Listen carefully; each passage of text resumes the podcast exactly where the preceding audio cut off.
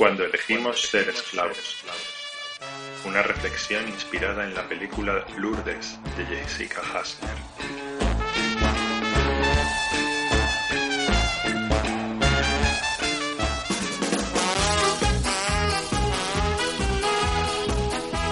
Damas y caballeros, niños y niñas, acérquense. La magia del circo ha llegado a su ciudad. Les invitamos a unirse a nuestra caravana de ensueño, abandonar sus miedos y sus dudas. En nuestra familia hallará todas las respuestas a las preguntas que le afligen. Viaje con nosotros a mil y un lugar. Viaje con nosotros si quiere gozar y disfrute. Disfrute de todo al pasar y disfrute. Disfrute de las hermosas historias que les vamos a contar.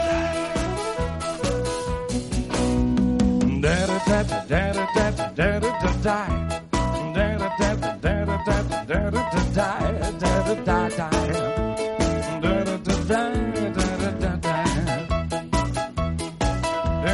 die, die, die.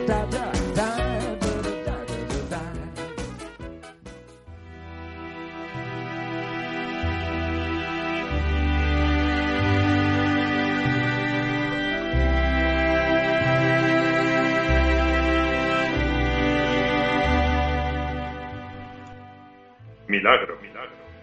Hubo un tiempo en que los eclipses, las tempestades e incluso el cambio de las estaciones del año se hacían acompañar de rígidos dedos índices, rostros boquiabiertos, de los que se escurría este vocablo, apenas balbuceado, demostrando sin rubor alguno el embelesamiento de la contemplación admirada, asombrada, estupefacta. La mano de Dios se encontraba tras ellos, y a nadie le cabía la menor duda.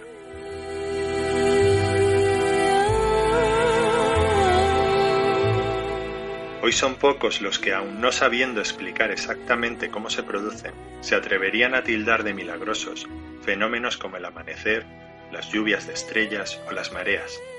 Nos basta saber que alguien lo sabe, y sabemos que lo sabe porque nos lo ha dicho con la suficiente antelación, en qué momento y de qué manera ocurrirían. Los milagros en la actualidad tienen más que ver con las dietas, con las transformaciones políticas, los desarrollos económicos, las gestas deportivas, así como con determinados productos y medicamentos. Sin embargo, los milagros que supuestamente se producen en Lourdes no solamente son inexplicables desde el punto de vista de la ciencia, sino que teológicamente se convierten en una escurridiza arma de doble filo.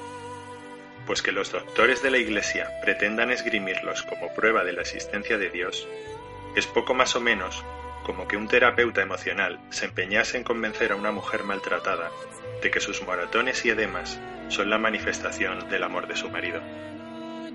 Ante este tipo de milagros, al menos cabría preguntarse, ¿qué clase de Dios sería capaz de hacer esto? Si os tienta que tratemos de responder juntos a esta pregunta, os invito a que os suméis a la que quizás sea la más difícil y controvertida de todas las reflexiones aquella que se plantea si la palabra Dios no será más que las siglas de devaneos infantiles originados por el sufrimiento.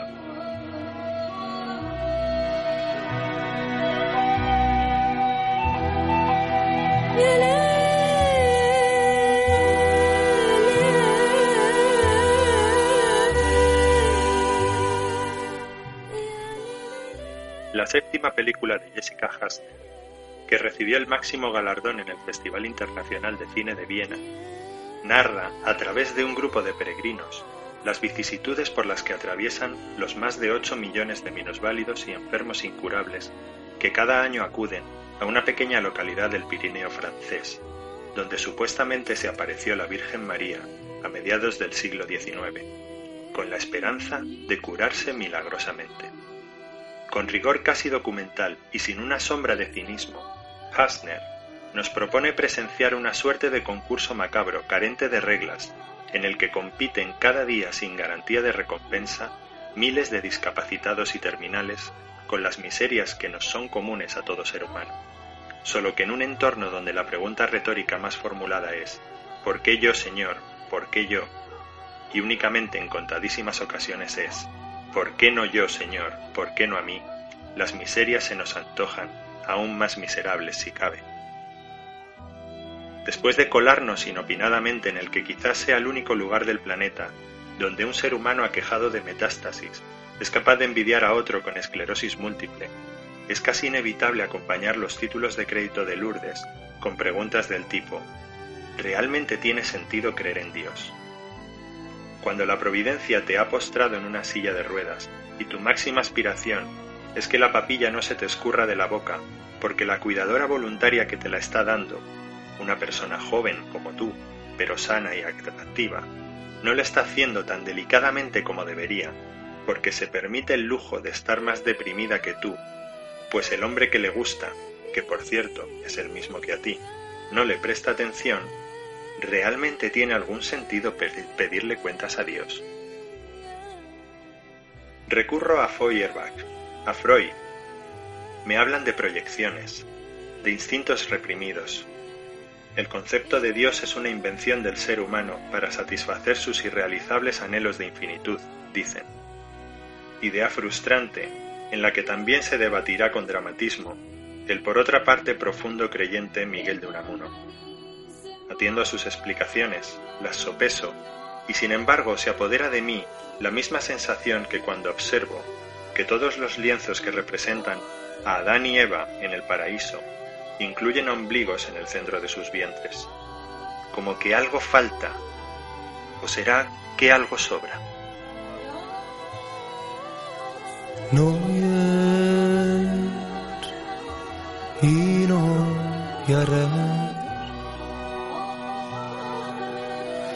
Només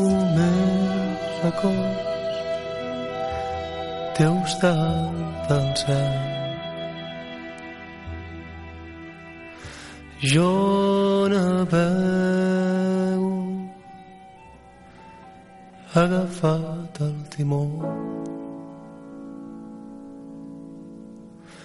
dins d'un mar que s'ha fet dels meus plors vaig viatjar a dalt del meu vaixell ell aguanta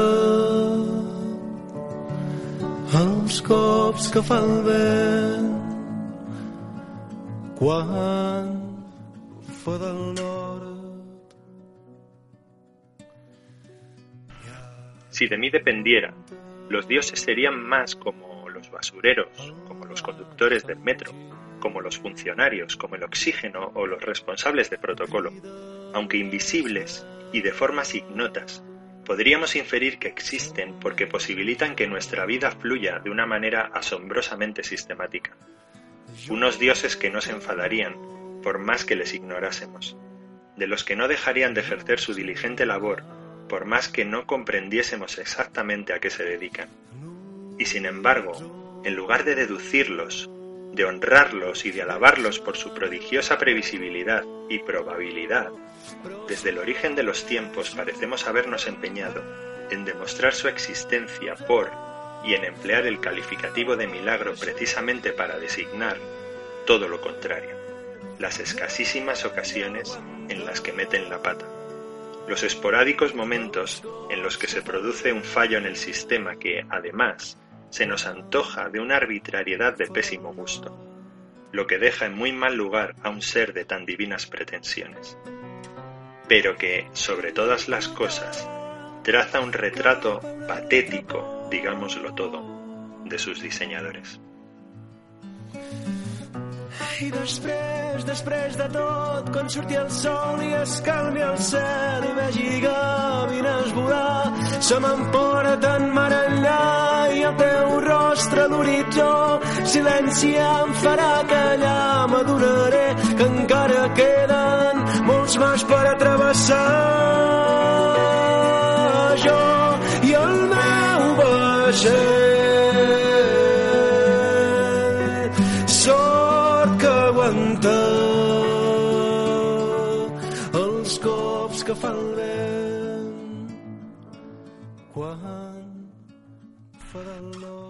Pero no me malinterpretéis.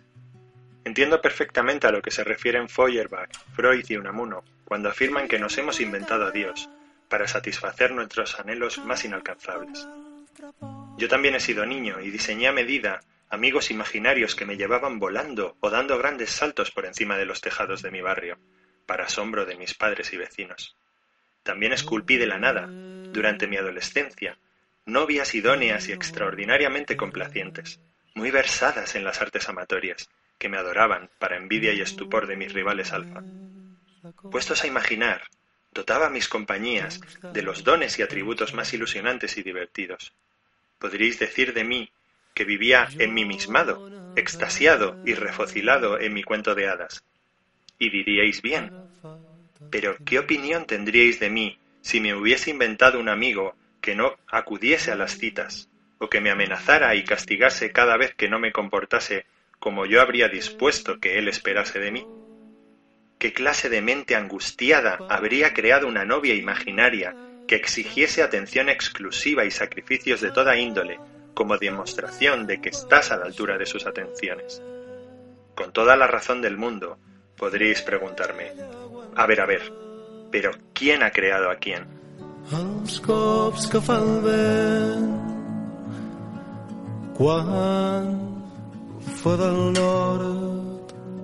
¿Me entendéis ahora cuando me revelo ante la idea de que frente a la posibilidad de inventar un ser superior como Dios manda, la mayor parte de los creyentes de este mundo haya deseado comprar la idea de una deidad cruel e insensible?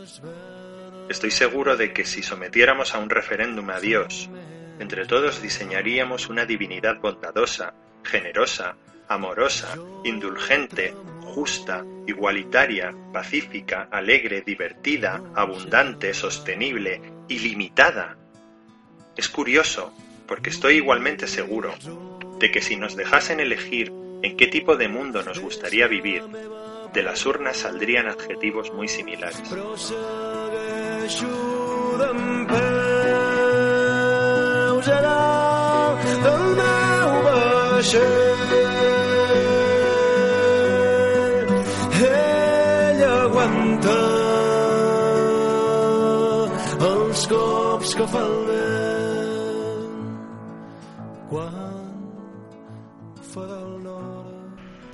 La buena noticia es que nuestro mundo no puede ser más generoso de lo que es.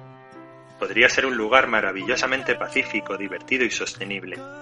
El sitio perfecto para amarnos de una forma alegre, igualitaria, ilimitada, indulgente e incondicional los unos a los otros. La mala es que todo apunta a que aún no estamos a la altura del mundo en el que vivimos.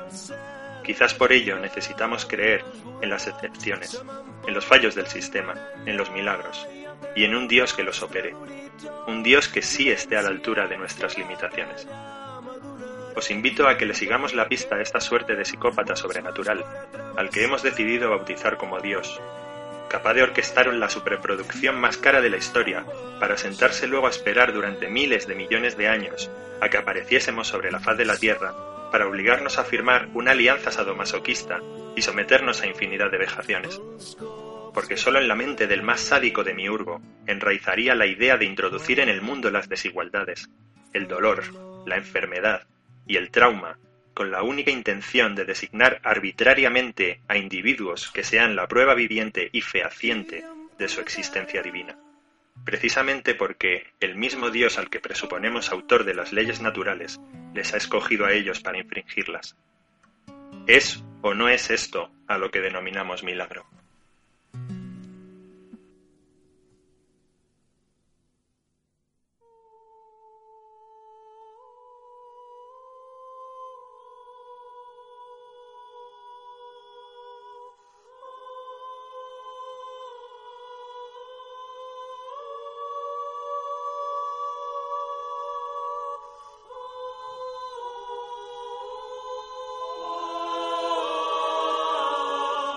Podríamos haber elegido vivir apaciblemente y sin armas, como los taínos, con los que se topó Colón en su primera expedición a las Indias.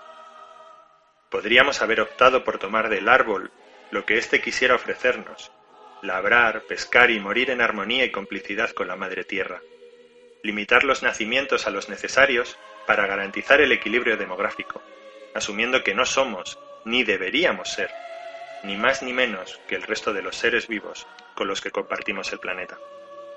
Como los taínos, podríamos haber escogido la hospitalidad y la entrega como estilo de vida, evitar diferenciarnos, desterrar el egoísmo y la envidia malsana, mostrarnos frente a los otros tal como nuestras madres nos parieron, no por primitivismo, sino por elección y un clima favorable, con tanto descuido y simplicidad que pareciera no haberse perdido o haberse restituido el estado de la inocencia, como reconocía el propio almirante Colón en sus diarios. Y como ellos, podríamos habernos inclinado por comprender que a lo largo de nuestra vida los momentos de bienestar, plenitud y regocijo son con mucho los que imperan frente a los de congoja y desconsuelo. Podríamos haber preferido, como los taínos, vivir sin traumas, limitar el sufrimiento, no obsesionarnos con nuestras limitaciones y fumar una mezcla de tabaco con sustancias psicotrópicas para alterar nuestra conciencia y entre risas, cantos y danzas, agradecer con júbilo a dioses animistas de la naturaleza por la profusión de sus dones. Sin embargo, el origen de Dios, del Dios de la mayor parte de la humanidad, no hay que buscarlo en la ubre generosa de una vaca, ni en el imperceptible pero obstinado crecer del trigo o en el fluir del manantial. La génesis divina, para dos tercios de los creyentes, no se encuentra en la seguridad de un hogar, ni en la luz o el calor procedentes del sol, tampoco en el amor de un hermano, ni en el abrazo de un amigo, o un beso entre dos enamorados. ¿Qué tendría de trascendente que todo ocurriese según lo esperado? La voz de Dios para casi cuatro mil millones de personas es un rugir de tripas, surge del hambre inesperada que deviene de que nuestra vaca enferme, o de que una plaga asole nuestros campos. Dios procede de una boca inesperadamente sedienta y cubierta de pústulas, se halla en el fondo de un pozo repentinamente seco. Dios surge del miedo a la exposición cuando nuestro techo se derrumba. La idea de Dios se comienza a concebir cuando, ateridos por el frío que nos muerde en la noche, desprovistos de luz, vagamos ciegos en la oscuridad. También Dios emana del hedor del cadáver, que hasta ayer era nuestro hermano, nuestro amigo, el amor de nuestra vida.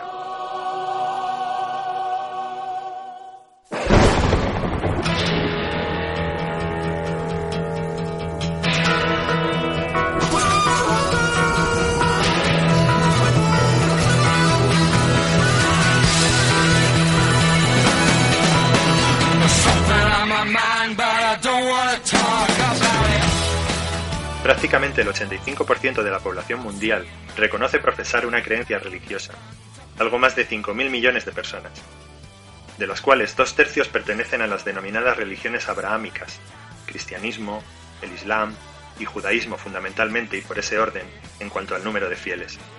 Es decir, la gran mayoría opta por creer en un Dios cruel que inspira temor. La Torá y el Antiguo Testamento comparten un total de 1157 relatos de extrema crueldad divina. El Nuevo Testamento incorpora 163 testimonios de la ira de Dios. El Corán, por su parte, se queda en la nada desdeñable cifra de 532.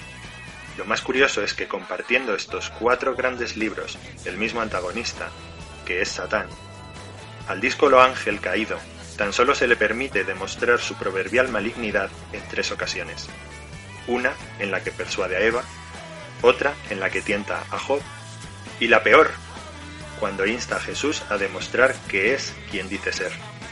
Comparado con un Dios que mata tanto indiscriminada como selectivamente, un Dios vengativo, torturador, celoso, intransigente, autoritario, amenazador, abusón y veleidoso, su antagonista Satán efectivamente se nos antoja tan peligroso como una culebra.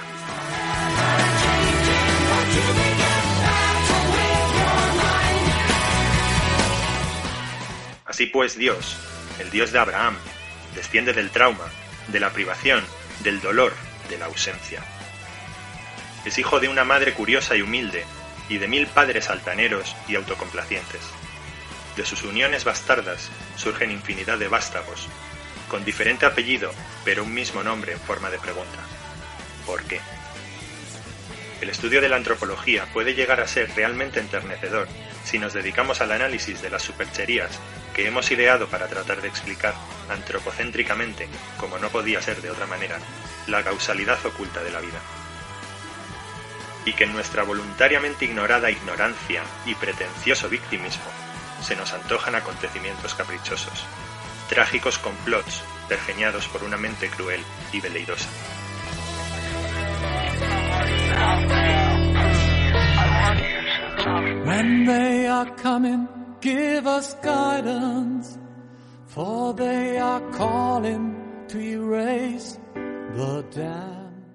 Dígame, Padre, ¿es Dios bueno o es Dios todopoderoso? Como si no suscitase suficientes reflexiones la mera contemplación de Lourdes, Jessica Hasner nos plantea a través de un personaje secundario este dilema tan delicioso como capcioso. Y digo capcioso porque ella misma nos está suministrando un contexto que nos lleva a deducir que de existir este Dios no es ni lo uno ni lo otro. Ya en sus doce pruebas que demuestran la no existencia de Dios, el anarquista francés Sébastien Faure pone en tela de juicio la bondad y la omnipotencia de Dios al plantearse que o quiere suprimir el sufrimiento y el mal y no puede, o puede suprimirlos y no quiere.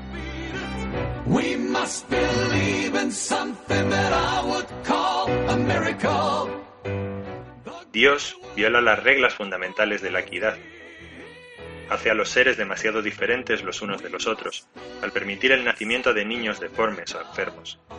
Y las vuelve a violar, añado yo, al obrar milagros tan rácana como injustamente. Santos como Pablo y teólogos como Hans Jonas salen al ruedo para tratar de echar un capote en favor de la bondad y la omnipotencia divinas. Con una audacia sin parangón, justifican a Dios afirmando que se anonadó al crear al hombre. Si Dios es perfecto e inmutable, razonan, y razonan bien, no puede haber creado. Crear es añadir cambios, y al hacerlo pasa de ser todopoderoso a tener frente a él al ser humano libre y por lo tanto limitador de la omnipotencia divina. Al crear al hombre libre, estableció un dominio donde Dios no podía intervenir. Al crear al hombre, Dios se niega a sí mismo, acepta sufrir con él. No es un Dios impasible, está a merced de los humanos, es un Dios preocupado y se siente amenazado por la libertad que concedió a sus criaturas. Ay, no sé a vosotros, pero a mí todo esto se me antoja un sin Dios.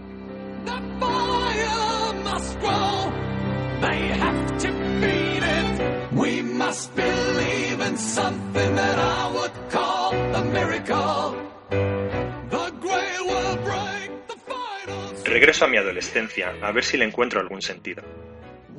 En mi ilimitada bondad y omnipotencia de chaval anonadado, ante la posibilidad de idear unas cuantas novias sanas, dichosas, amantes, bondadosas e inmortales, de modo que en su infinita gratitud creyesen en mí precisamente por haberlas diseñado tan perfectas, me digo a mí mismo, no, no, no, eso sería demasiado fácil. Vamos a crearlas decrépitas, lisiadas, enfermas, pobres, vulnerables y decadentemente conscientes de todo ello. A ver si aún así son capaces de rendirme pleitesía. Y si veo que no funciona, operaré arbitrariamente milagros sobre algunas de ellas para que el resto, muertas de la envidia, contemplen en las agraciadas toda mi bondad y mi omnipotencia.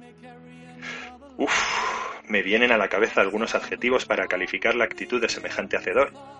Ninguno de ellos remotamente piadoso, por cierto. They don't belong here, though they claim they're right. Let it grow. Turn off the light, let reason grow. Pero digo yo, ¿no será más bien al contrario?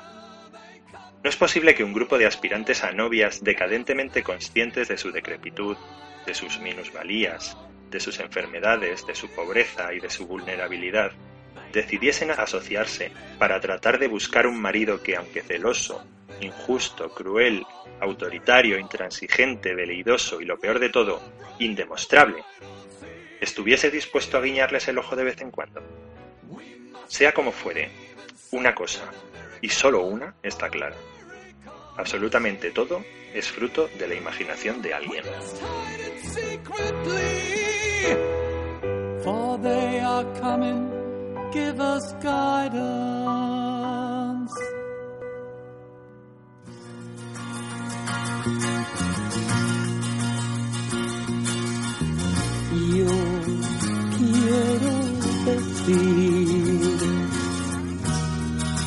Puedo pedir que apartes de mí este cáliz ya no deseo su amargura. Ahora quema y yo he cambiado y no sé por qué he empezado. Yo tenía fe.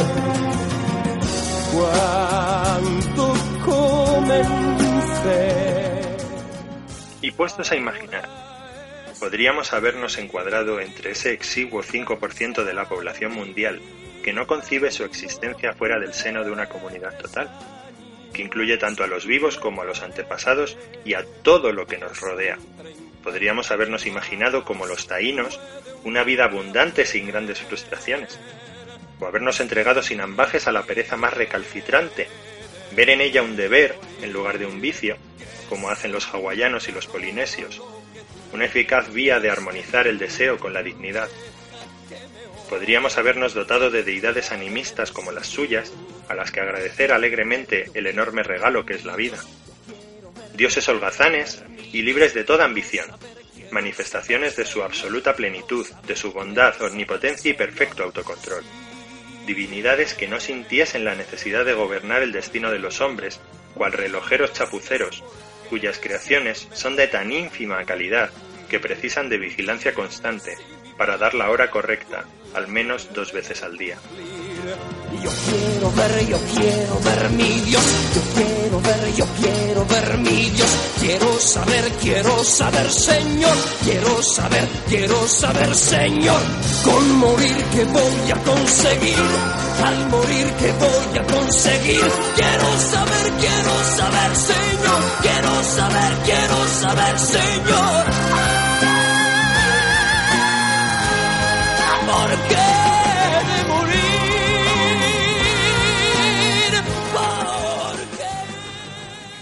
Debe ser cosa de vivir aislados entre los trópicos, porque el caso de los taínos, de los hawaianos o de los polinesios no es tan excepcional. Testimonios posteriores del almirantazgo inglés, francés y portugués de la época nos trasladan observaciones muy similares a las de Colón, pero de otras islas tropicales. No en vano, Tomás Moro trasladó en 1516 su particular utopía a una isla en la que, curiosamente, también imperaba una moral hedonista y pacifista. ¿Casualidad? No lo creo. La cuna de las tres religiones imperantes en el mundo ha sido, es y será, una de las zonas más convulsas del planeta. Escenarios que con toda probabilidad han albergado los episodios más crueles, violentos, atroces e inhumanos de toda nuestra historia. Así pues, no es de extrañar que sus dioses compartan esos mismos atributos. Siendo honestos, es mucho más factible concebir una deidad pacífica, inmovilista, bondadosa y plena, olvidados de la mano de Dios, pero con buen clima y amigos tan dispuestos como tú a disfrutar de la vida, que en mitad de un secarral estratégicamente situado en la confluencia de tres continentes, paso obligatorio y obsesión de todas las potencias militares que del mundo han sido.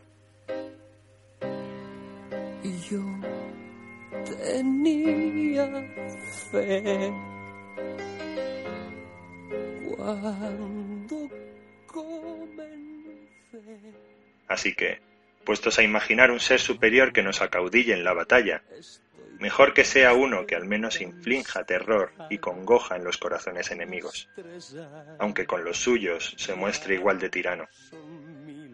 Lo que sea necesario con tal de conquistar los centros de poder, aquellos escenarios en los que cuenta la leyenda que Dios decidió manifestarse a los hombres para alterar, una vez más, caprichosamente el curso de la historia. Dios, yo no empecé.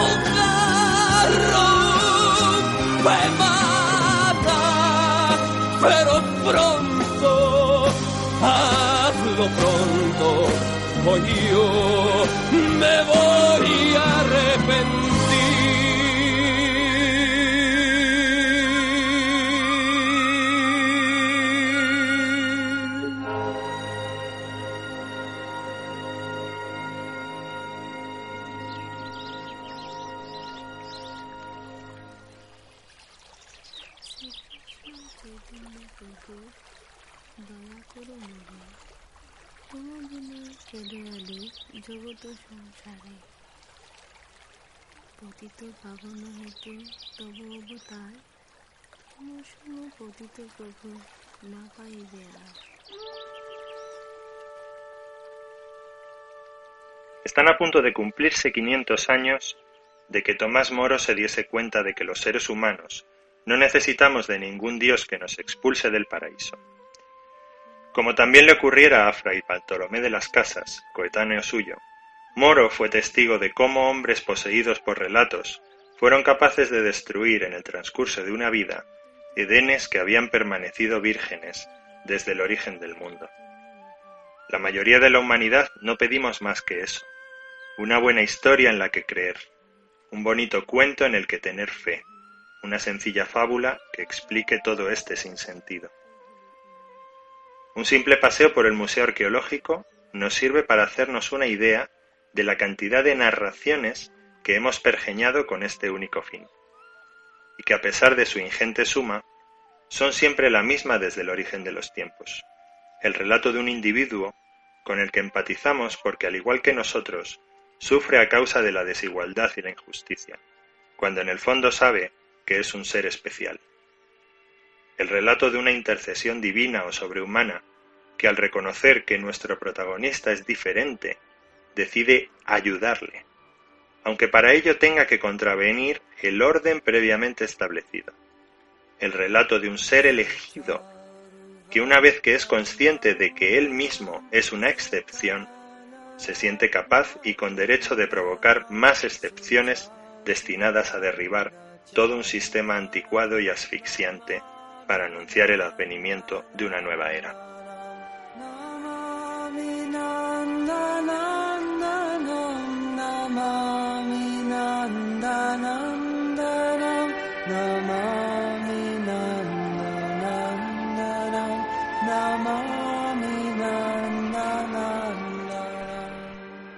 Son todos ellos, sin importar su origen ni su época, relatos de milagros, de finales felices y de los lugares donde suceden.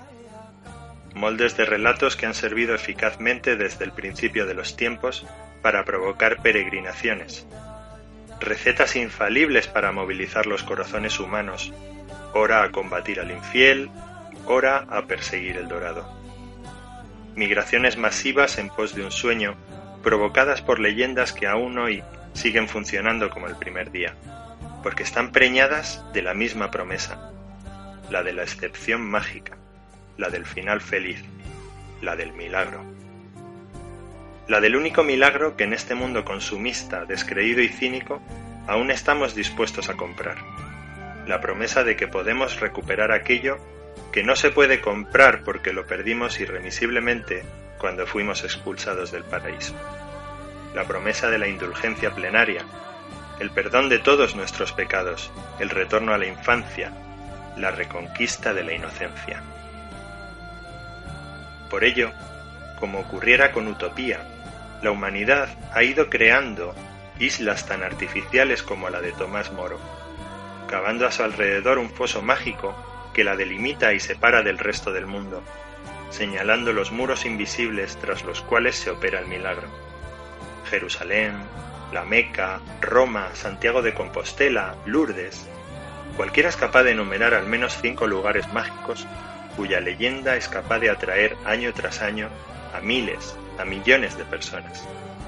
Sin embargo, os apuesto lo que queráis, a que aunque os tomaseis la molestia de listar todos los lugares de romería que se os ocurriesen, no conseguiríais ni de lejos aproximaros a las cifras que ostentan los tres primeros lugares de peregrinación predilectos por la humanidad. ¿Queréis una pista? Casual o causalmente comienzan por una misma palabra, que ante todo es una marca, aunque en realidad es un nombre, quizás el único capaz de rivalizar con el nombre del propio Dios.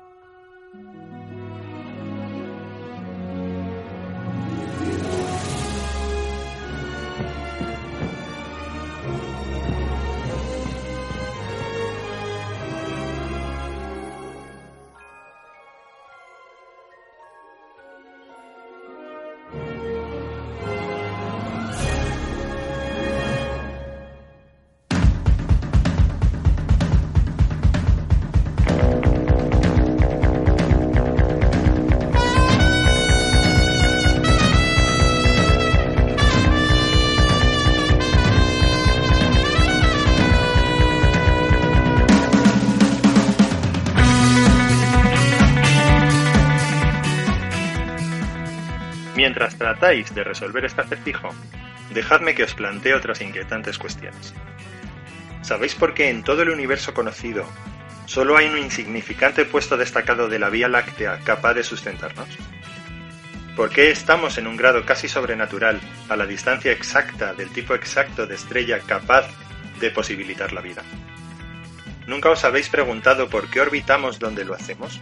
¿O por qué la Tierra habría sido inhabitable si hubiese estado solo un 1% más alejada del Sol o solo un 5% más cerca? Es muy sencillo. Porque si no hubiese sido así, jamás habría existido un pueblo egipcio sobre el que Dios Ra se alzase cada día para velar por sus designios desde el firmamento.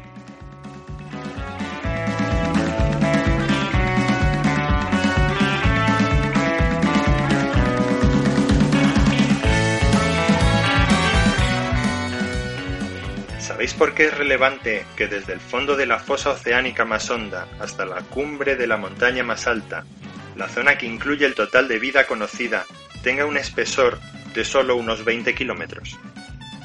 ¿Por qué tendría que pasmarnos que los humanos procedamos de un ser vivo que tomó hace 400 millones de años la arriesgada y azarosa decisión de arrastrarse fuera de los mares para pasar a residir en la Tierra y respirar oxígeno, quedando así el 99,5% del volumen del espacio habitable del planeta completamente fuera de nuestros límites. Pues porque si no hubiese sido así, jamás habría existido un pueblo hebreo al que Yahvé hubiese tenido la ocasión de liberar de la esclavitud de Egipto.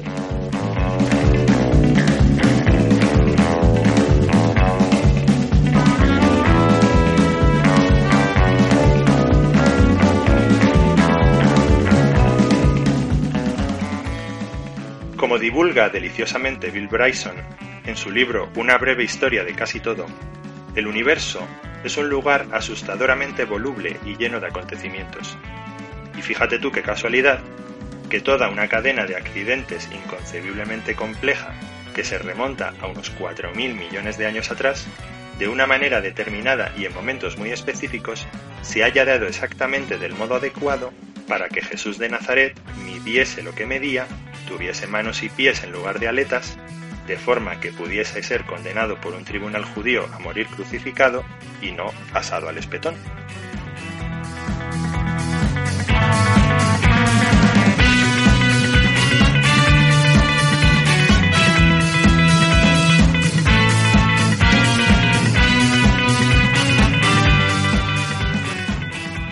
La probabilidad de que a lo largo de miles de millones de años las causas y los efectos se hayan dispuesto de tal manera que ahora puedas estar leyendo esto es mucho más pequeña que las posibilidades que tiene un enfermo de cáncer o de esclerosis múltiple de sanar espontáneamente. Y sin embargo, tal como sucede en Lourdes, preferimos mil veces denominar como milagrosos a estos injustos, arbitrarios e imprevisibles fallos del sistema frente a la abrumadora, tenaz y asustadora certeza de que el verdadero milagro está ocurriendo constantemente en todas las partes a la vez y con asombrosa precisión. Y digo yo, ¿por qué?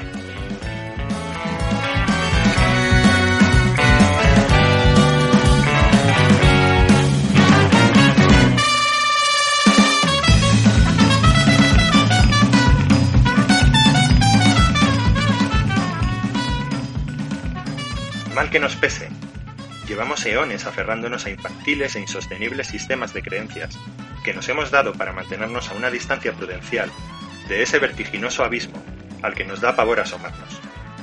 Porque todo apunta a que en él no hay más que la más absoluta de las casualidades. Paradójicamente, la sospecha de que todo nuestro mundo no sea más que un inconcebible y milagroso fruto del azar, en lugar de provocarnos regocijo e infinito agradecimiento porque todo se haya desenvuelto de esta manera tan extraordinariamente quimérica, parece dejar desconsolados y en el umbral de la locura a quienes esquivando todas las medidas de seguridad han decidido aproximarse al precipicio.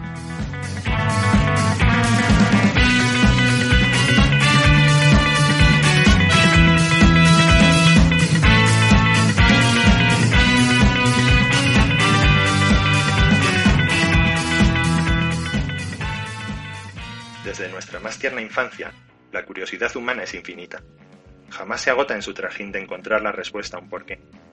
Sin embargo, como bien sabemos los que tenemos niños, una contestación es la más tentadora invitación a formular otra pregunta. Los que seáis padres, o tutores e incluso docentes, conoceréis bien esta paradójica mezcla de sensaciones que se produce al responder a una cuestión formulada por un niño.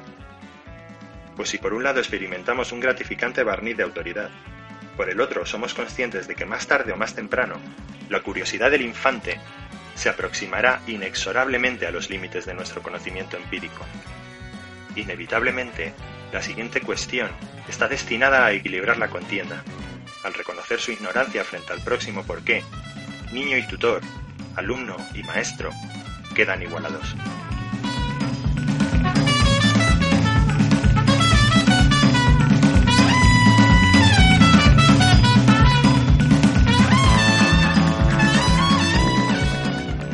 Sería un magnífico momento para incentivar la curiosidad propia de la juventud, para delegar la responsabilidad de continuar ampliando las esferas del conocimiento humano en las nuevas generaciones, para reconocer que somos finitos, para admitir que nuestros vastos saberes son insignificantes en comparación con la inmensidad de nuestras ignorancias, para agradecer con regocijo que aún queden preguntas por responder, porque es muy probable que el día que seamos capaces de responder a la última, coincida con ese otro en el que perderemos irremisiblemente la condición que nos caracteriza como especie.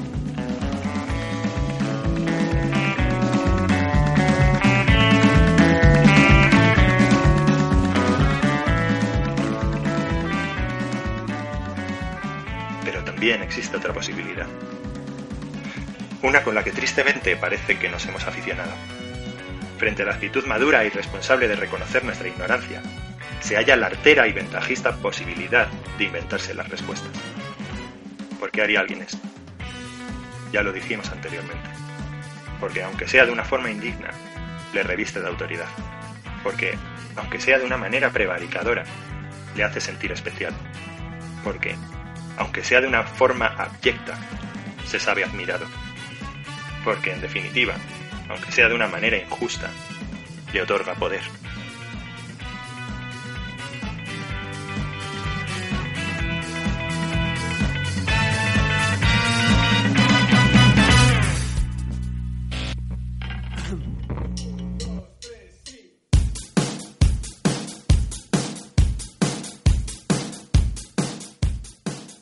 Es también cierto que no todos los que aportan una respuesta inventada, y por inventada me refiero a todas aquellas contestaciones que no hayan sido contrastadas empíricamente por el inquirido, lo hacen, al menos como principal motivación, guiados por un afán de protagonismo. Es cierto también que recurrimos con frecuencia a las denominadas mentiras piadosas, bajo la creencia de que de ese modo ahorramos sufrimiento y frustración al inquisidor. De hecho, existen estudios que tratan de avalar esta tesis. Incluso Eric Fromm, uno de los teóricos que más respeto me merecen, afirma, como hemos visto en reflexiones anteriores, que la mayoría de nosotros no estamos preparados para un simple encogimiento de hombros por respuesta. nos lleva este camino? que a ningún sitio. Al parecer, no podemos soportar misterios sin solución positiva. Sencillamente no escucharemos, no comprenderemos y no estaremos de acuerdo, si arguimos la casualidad o la ignorancia como únicas respuestas. Y aunque mi naturaleza combativa me lleva a discrepar, acogiéndome sin más a la imposibilidad de contrastar esta afirmación empíricamente, toda vez que llevamos milenios instalados en el autoengaño y jamás hemos probado a educar a una generación entera dentro de las fronteras de una franca conciencia de nuestra ignorancia, me veo obligado a claudicar ante el último argumento que escribe Fromm, al decir que habrá que admitir que si evitar el dolor y gozar de las mayores comodidades fuesen los valores supremos de una sociedad, el engaño, en efecto, sería preferible a la verdad. A todos nos pasa que estamos un poco perdidos. La simple y cruda realidad es que admitir que toda nuestra existencia, desde la teórica explosión primigenia de este universo, hasta el momento en el que te hallas ahora, mientras lees o escuchas esta reflexión, es fruto de la casualidad nos provoca un vértigo insoportable. Por contra, nos sentimos más inclinados a creer que existe una causa creadora, por más que ésta haya incluido la injusticia, la desigualdad y la conciencia de este desequilibrio en su obra. De ahí que hayamos preferido concebir a un legislador supremo, a un demiurgo arbitrario y veleidoso que imprevisiblemente posa su mirada sobre algunos elegidos, a los que escoge para indultarles y eximirles de cumplir las desequilibradas leyes por él estipuladas. Por eso, ante la posibilidad de creernos todos iguales en el caos más absoluto, hemos elegido depositar nuestra esperanza en una dictadura en la que algunos de nosotros somos más especiales que otros, y en la que el tiempo, Dios mediante, se encargará de demostrarlo. Este y no otro será el momento de exclamar, ¡Milagro! La mediocridad, la débil nulidad, no nos deja opción. Este y no otro será el momento de convocar a los aedos, a los poetas, a los bardos, a los bates, para que compongan bellas e instructivas composiciones a través de las cuales asombrar e instruir a las generaciones venideras. Por millares habrán de acudir los fieles al Vaticano, a escuchar y a contemplar la buena nueva, todos ellos albergando en lo más profundo de sus corazones que su Dios se sirva de ellos para asombrar al resto de la humanidad. A todos nos pasa que estamos un poco perdidos. Todos ellos con la esperanza de que se ponga de manifiesto lo que, en lo más hondo de su ser, saben desde que tienen uso de razón, que son seres especiales. Perdidos.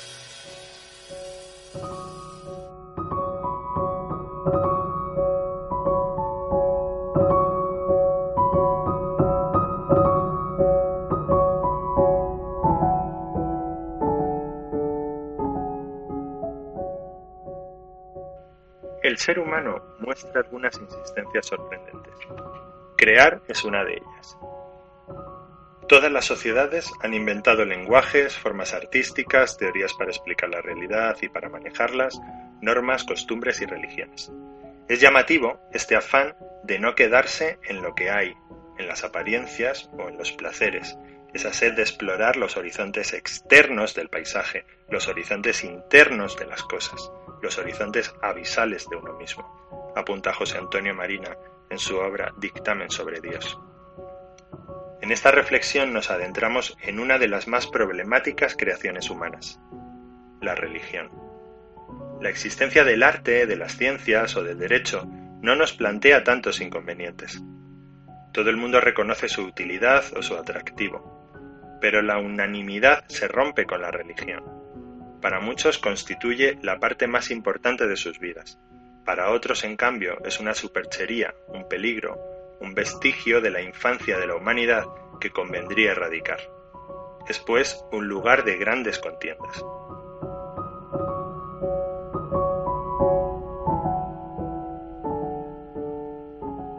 Lo primero que llama la atención cuando uno se pone las gafas religiosas es que el mundo se transforma en un lugar donde las cosas no son lo que parecen. Todas ellas se tornan significativas, simbólicas. Convierte la realidad en símbolo de otra realidad lejana y fuerte. La etimología de la palabra símbolo nos da una clave de este modo sorprendente de entender las cosas. El símbolo era una contraseña, una moneda partida que servía para que el poseedor de una mitad reconociera al desconocido poseedor de la mitad restante.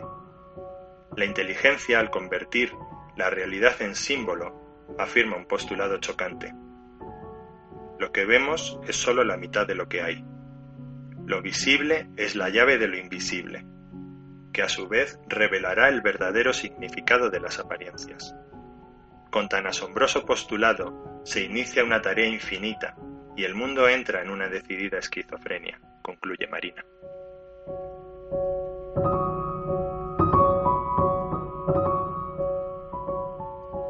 Leer los signos, interpretar los símbolos, ha sido desde siempre y en todas las culturas una labor religiosa. Los sacerdotes se convierten así en poetas arrebatados. Son abejas que liban en lo visible la miel de lo invisible, como afirmó Rilke. Y Holderlin, de forma más explícita, lo expresó así.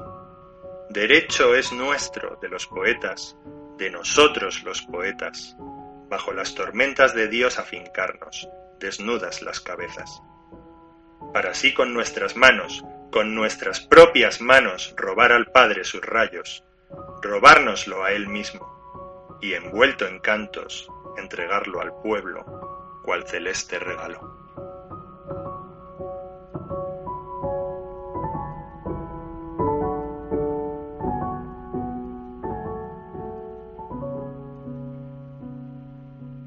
Poetas en su origen fueron videntes, bates, inspirados, aquellos a los que Platón denominaba intérpretes de los dioses.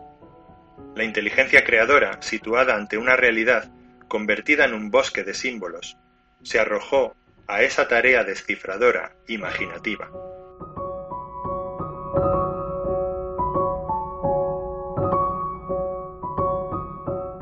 Imaginar no es fantasear alocadamente sino meter algo en imágenes. La religión no es otra cosa que la invención humana que a partir del mundo visible intenta encontrar la supuesta mitad del símbolo de la moneda rota. A la vivencia que une ambas mitades, que permite pasar de la seguridad de lo visible a la seguridad de lo invisible, se la llama fe. Y el pegamento de la fe desde el origen de los tiempos han sido las imágenes. De hecho, las manifestaciones culturales más antiguas de la humanidad no son más que eso, imágenes religiosas que sólo cobran sentido a través de una fe. La fe en que al pintar sobre el relieve de una roca desnuda la silueta de un animal imaginario, los hombres del clan aumentan sus probabilidades de darle caza en el mundo real. ¿Qué es sino convertir al sol en un rey, ver en las Nereidas en el brotar mismo de los manantiales, o la narración a través de la imaginería de la aparición de los mundos, las historias domésticas de los dioses o la guerra cósmica entre el bien y el mal. En esa especie de poetización continua, en ese afán de transfigurar todas las cosas con un nuevo significado, rodea los acontecimientos más cotidianos con los rituales que los salvan de su intrascendencia y los hacen, para bien o para mal, trascendentes. No solo las cosas, también los actos son más de lo que parecen. Se inventa así una poética de lo cotidiano que subraya religiosamente los acontecimientos diarios, como si hubiésemos realzado la prosa de la vida con un marcador fluorescente.